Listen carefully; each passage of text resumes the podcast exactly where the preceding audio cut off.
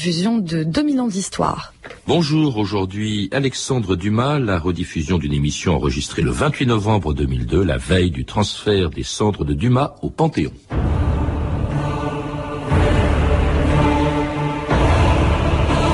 Il n'y a pas de ténèbres dans l'œuvre d'Alexandre Dumas. Partout le rayonnement, partout le plat midi, partout la pénétration de la clarté. Victor Hugo.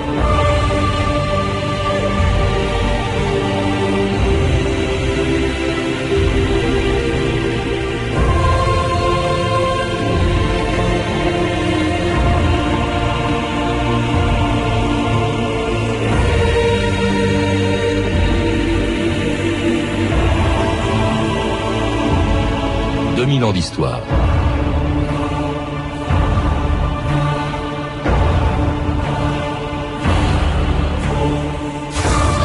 Deux siècles après sa naissance, le 24 juillet 1802, Alexandre Dumas entrera donc demain au Panthéon pour y rejoindre les cendres de Rousseau, de Victor Hugo et d'Émile Zola.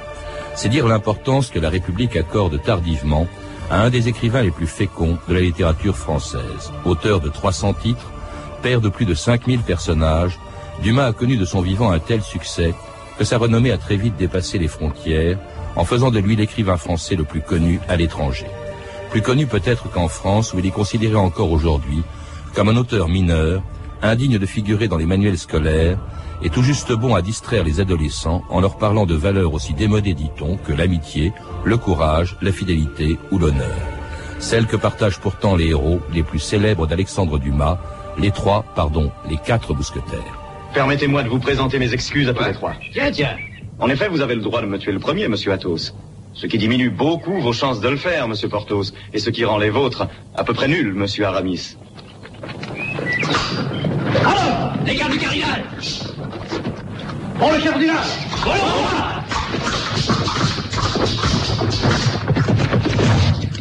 Vous m'avez sauvé la vie, D'Artagnan, je ne l'oublierai pas.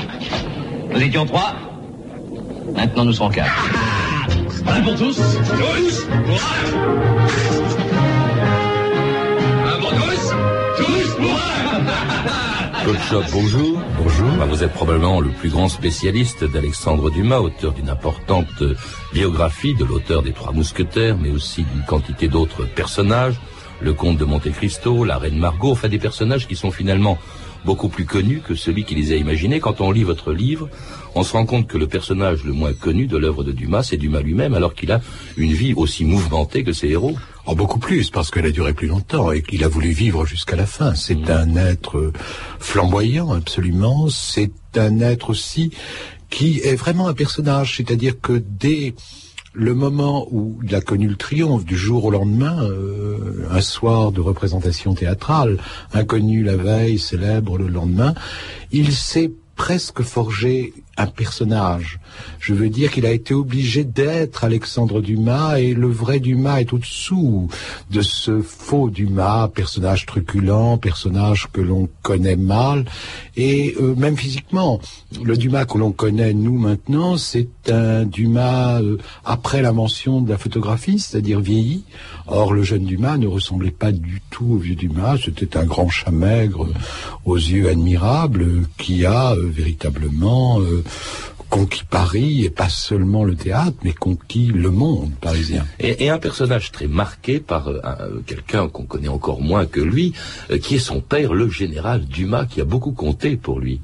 Oui, son père, fils d'esclave et, d'un aristocrate normand, euh, mélange improbable dû aux colonies, et aussi général. Là aussi, c'était improbable qu'un métis devienne général, devenu général parce que tous les aristocrates cadres de l'armée étant partis, la Révolution nommait les généraux à, euh, très rapidement.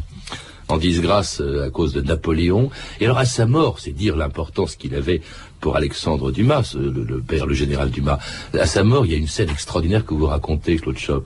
Oui, c'est Dumas dans ses mémoires qui raconte cela. Euh, on lui dit euh, le bon Dieu a rappelé papa à lui. On dit ça et Dumas euh, prend une arme, euh, monte quelques escaliers euh, pour aller au plus loin vers le ciel et pour pointer euh, son arme en disant euh, mais que vas-tu faire malheureux enfant? lui dit sa mère et Dumas répond je vais tuer Dieu qui a tué papa.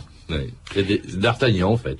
D'Artagnan déjà. Et il faut dire que Dumas euh, va garder de son père, il est, le père est mort lorsqu'il avait 4 ans, une image totalement radieuse de beauté physique, euh, une sorte de dieu sur terre, puisque le souvenir le plus fort qu'il ait de son père, c'est lorsque son père euh, sauve de la noyade trois jeunes gens au petit château des Fossés qu'ils habitaient. Et sauver les hommes, c'est presque créer des hommes. En tout cas, son père, il a plus imaginé que connu, puisqu'il avait 4 ans euh, quand euh, il est mort, quand son père est mort, Alexandre Dumas avait que 4 ans. Et alors, autre chose étonnante, cet homme que l'on connaît surtout pour ses grands romans, et Les Trois Mousquetaires, euh, Le Comte de Monte Cristo, c'est quelqu'un dont les 13 premières années de, sa vie littéraire ont été consacrées, non pas au roman, mais au théâtre, Chop. Oui, mais c'est très simple. Je, je, dirais par là que en 1825-28, lorsqu'il commence euh, sa carrière, le théâtre est le seul, euh, la seule carrière glorieuse qu'il puisse envisager. Le roman n'existe pratiquement pas, comme euh, le roman est une amusette. C'est le théâtre qui donne la gloire. Et qu'est-ce qui est venu chercher Dumas à Paris? Comme tous les Rastignac de province, la gloire. Et la gloire, c'est la comédie française qui donne cette gloire. Et c'est pourquoi il va essentiellement aller vers le théâtre et sentant véritablement ce qui se passait à Paris, c'est-à-dire une révolution, plus de néoclassicisme euh, soutenu par euh, quelques vieillards valétudinaires, c'est-à-dire les grands-pères, puisque euh, les pères étaient morts sur les champs de bataille, c'est les grands-pères, c'était la littérature des grands-pères qui existait. Et donc il va choisir bien sûr la nouveauté, le modernisme, le romantisme, et il va avoir la chance, parce qu'il a la hardiesse, d'être le premier romantique apparaître sur le théâtre français avant Hugo, avant Hernani, Henri III et sa cour, 10 euh, février 1829, date essentielle, et les manuels l'oublient, de, euh, du romantisme.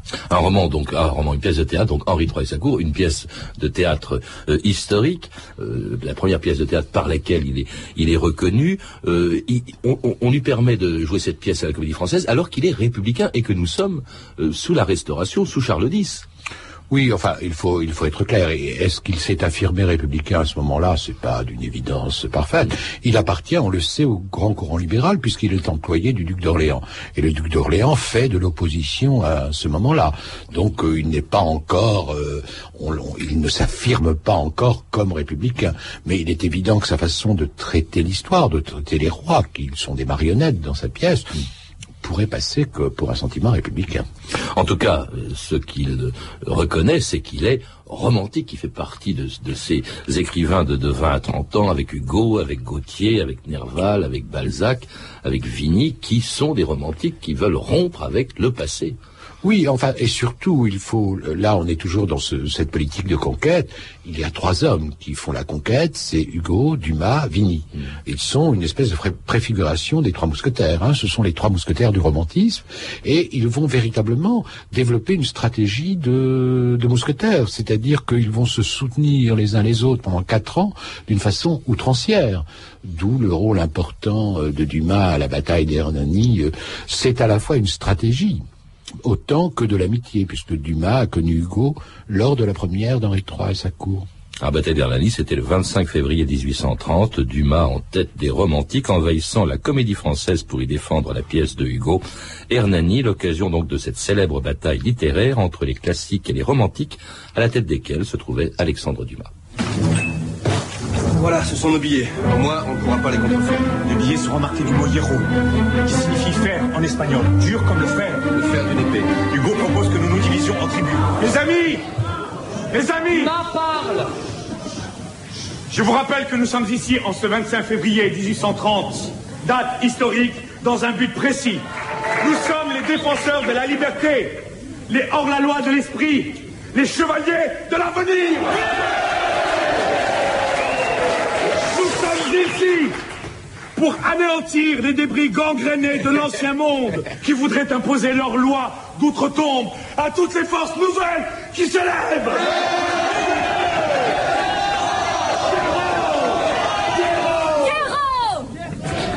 C'était un autre extrait du téléfilm de Jean-Daniel Verreg, La bataille d'Hernani. Euh, il a joué donc un rôle essentiel euh, là-dedans. Euh, c'est vraiment quelqu'un, c'était un écrivain engagé et engagé aussi politiquement. La bataille d'Hernani, c'est en février 1830. Quelques semaines plus tard, Dumas est sur les barricades contre le roi Charles X.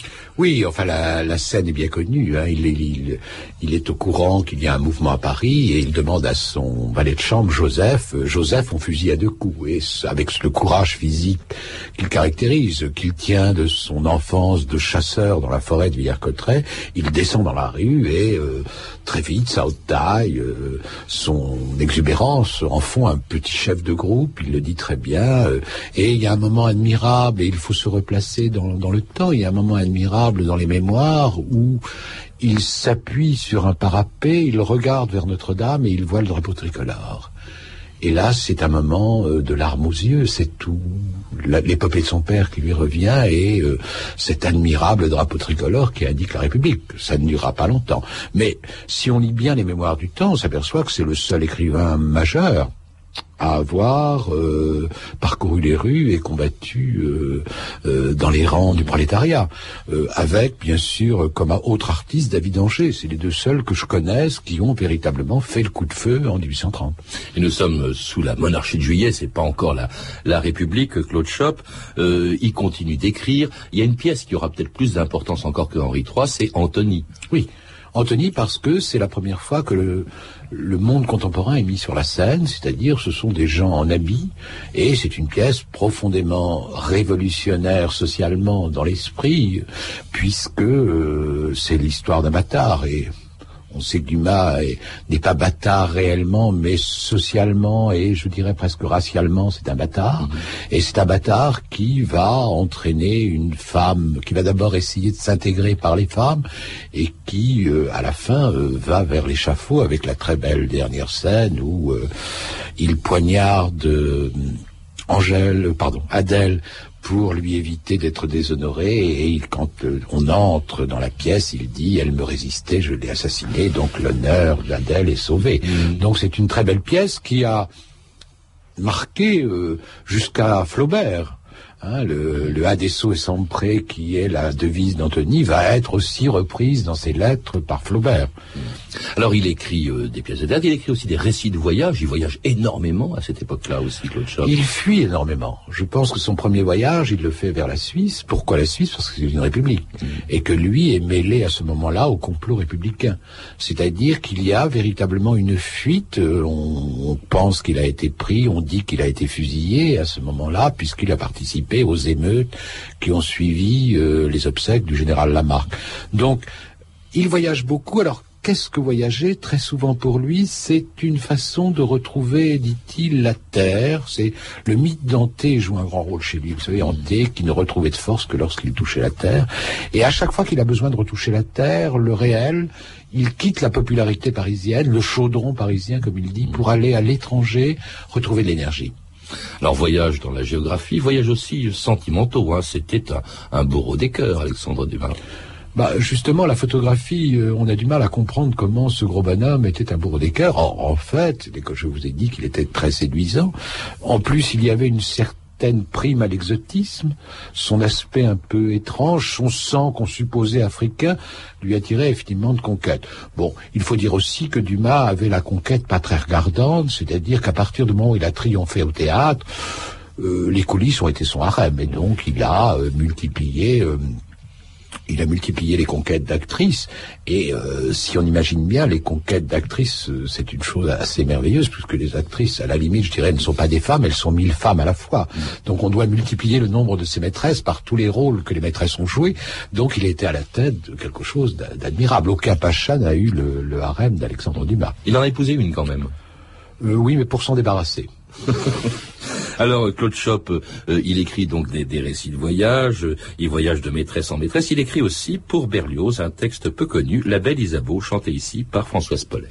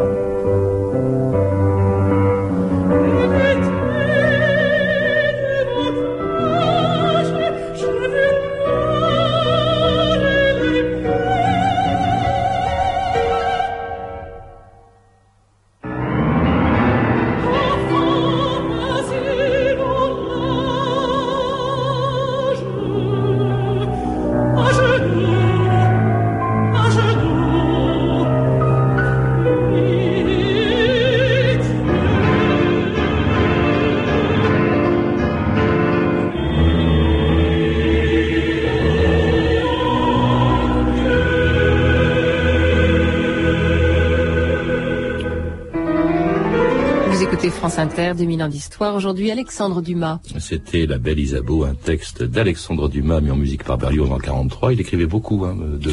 Oui, il écrivait beaucoup de, de, paroles euh, de romances. Euh, il en a écrit, j'en ai retrouvé une trentaine. Et aussi, on oublie, et j'ai peur que justement demain on ne joue pas ça euh, à l'occasion de son entrée au Panthéon. En 48, le chant le plus populaire avec la Marseillaise, ça a été mourir pour la patrie. C'est le sort le plus beau, le plus digne d'envie qu'il avait écrit pour le Chevalier de Maison Rouge qui était donné sur le théâtre historique. Donc, je suis tout triste qu'on n'ait pas pensé à ressortir ce grand chant national. En tout cas, on vient d'entendre donc la, belle Isabeau.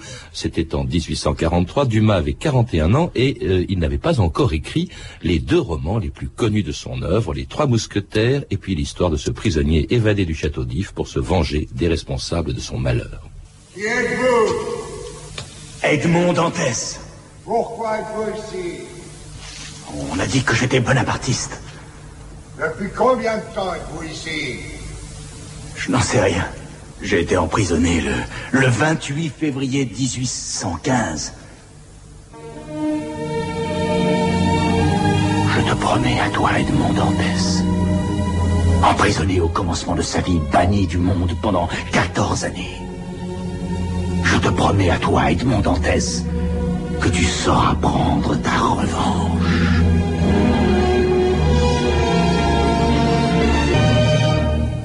J'ai l'honneur de vous présenter le comte de Monte Cristo. Le comte de Monte Cristo. Très cher comte, soyez le bienvenu chez moi. Alors, le comte de Monte Cristo, Claude Chop, les trois mousquetaires ont été écrits la même année, en, 1844, un tournant dans, la vie de Dumas, dans son œuvre, un triomphe aussi. Comment est-ce qu'on peut expliquer le succès immédiatement euh, qu'ont connu euh, ces deux, ces deux œuvres? Alors il faut d'abord euh, remonter un petit peu en arrière, dire que c'est l'écriture du roman et du roman feuilleton, c'est-à-dire de, euh, ce n'est pas un genre le roman feuilleton, c'est une possibilité que les journaux offrent aux écrivains de d'écrire jour à jour euh, un roman. Bon, il faut dire que ça s'appuie sur un échec. C'est parce que Dumas n'a pas été reçu à l'Académie française qu'il va écrire des romans, parce que le roman feuilleton exclut de l'établissement littéraire. Ah C'est-à-dire, il se grille en quelque sorte, il ne sera plus de l'Académie française à partir du moment où il donne dans un genre populaire qu'on soupçonne aussi d'être industriel. Bon, il est évident que Dumas n'est pas très favorable au départ au roman feuilleton. Il n'aime pas le roman feuilleton, il trouve que c'est trop morcelé l'œuvre, il préfère les revues, puisque la tradition était la publication des romans en revue, la revue des deux mondes entre autres. Là, il accepte parce que euh, Eugène vient d'avoir un succès prodigieux, un succès financier prodigieux avec les mystères de Paris, et il va lui aussi chercher à obtenir un, un grand succès. Mais il va chercher d'abord dans tous les genres, et c'est grâce, bien sûr, à l'arrivée auprès de lui d'un jeune homme qui s'appelait Mackay, jeune professeur d'histoire, qu'il va travailler de confiance avec lui et ils vont écrire en disant l'œuvre la plus prodigieuse qui soit. Alors, ce problème du nègre est un problème qui me paraît totalement surévalué, euh, on pourra en parler, mais il est bien évident que lorsque Maquet rencontre Dumas, ou Dumas Maquet, parce que c'est Maquet le solliciteur, il est bien évident que euh, Maquet va écrire du Dumas, parce que celui qui a un style, c'est Dumas, c'est pas Maquet.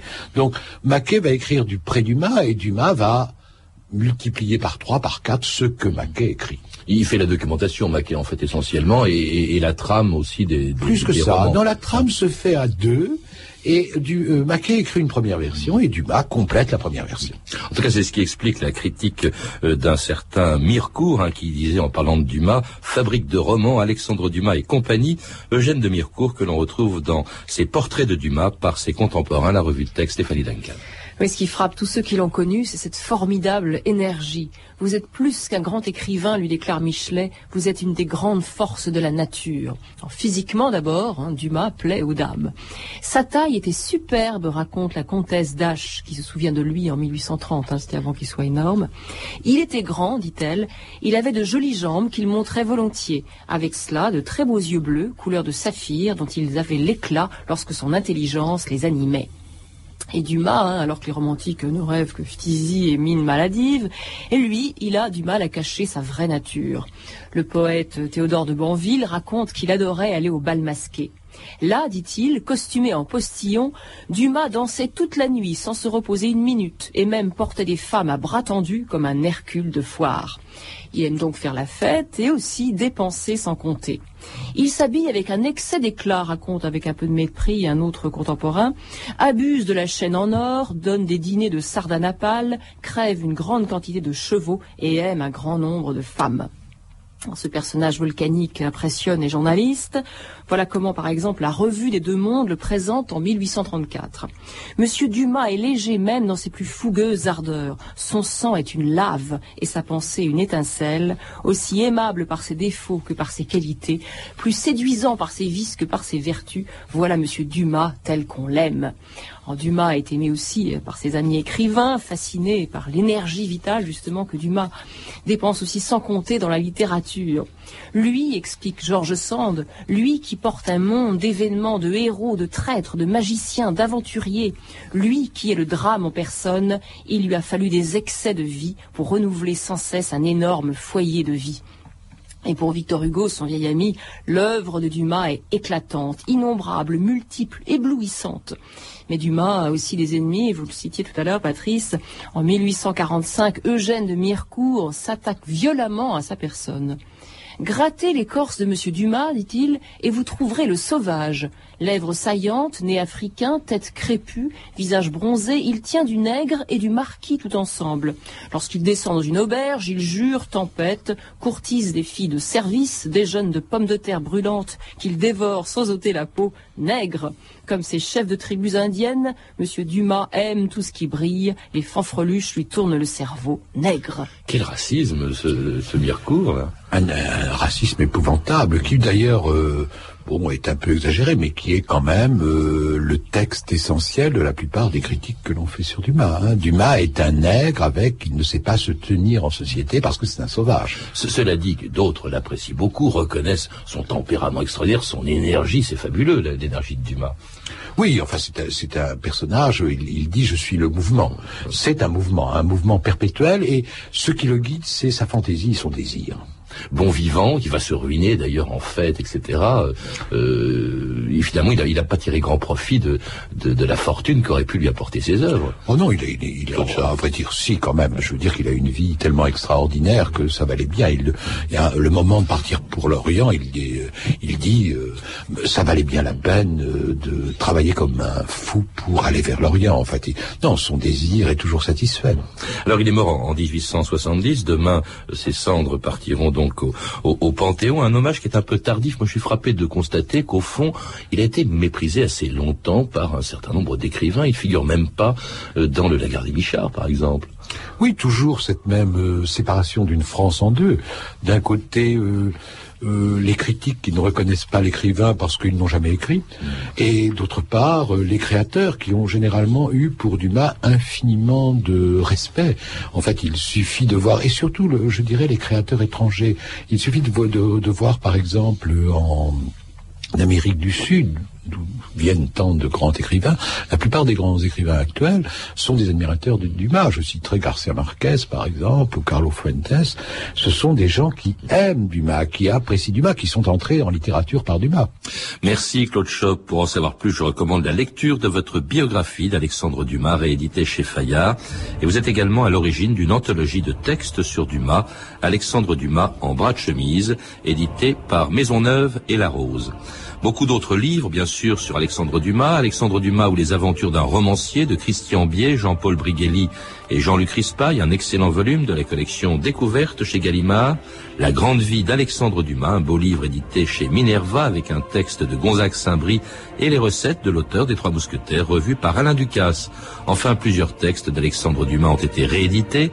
Ainsi, mes mémoires en deux volumes chez Robert Laffont dans la collection Bouquins avec une préface de vous, Claude Chop, et puis Le Collier de la Reine, disponible chez Folio Classique. Enfin, Pauline, l'un des premiers romans de Dumas, chez Folio Classique également. Vous avez pu entendre des extraits du Comte de Monte Cristo, un film de David Green, Les Trois Mousquetaires de Bernard Bordery, et enfin La Bataille d'Hernani, un téléfilm de Jean-Daniel Verreg. Vous pouvez retrouver tous ces renseignements, et il y en avait beaucoup, en contactant le service des relations avec les auditeurs au 0892 68 10 33. 34 centimes d'euros la minute ou consultez le site de notre émission sur franceinter.com. C'était 2000 ans d'histoire, la technique Lidwin Caron et Olivier Daligo, documentation Virginie bloch et Claire Tesser, revue de texte Stéphanie Duncan, une réalisation de Anne Kobilac. Une émission de Patrice Gélinet. Et demain, dans 2000 ans d'histoire, au programme Guillaume Apollinaire, vous écoutez France Inter, il est 14h.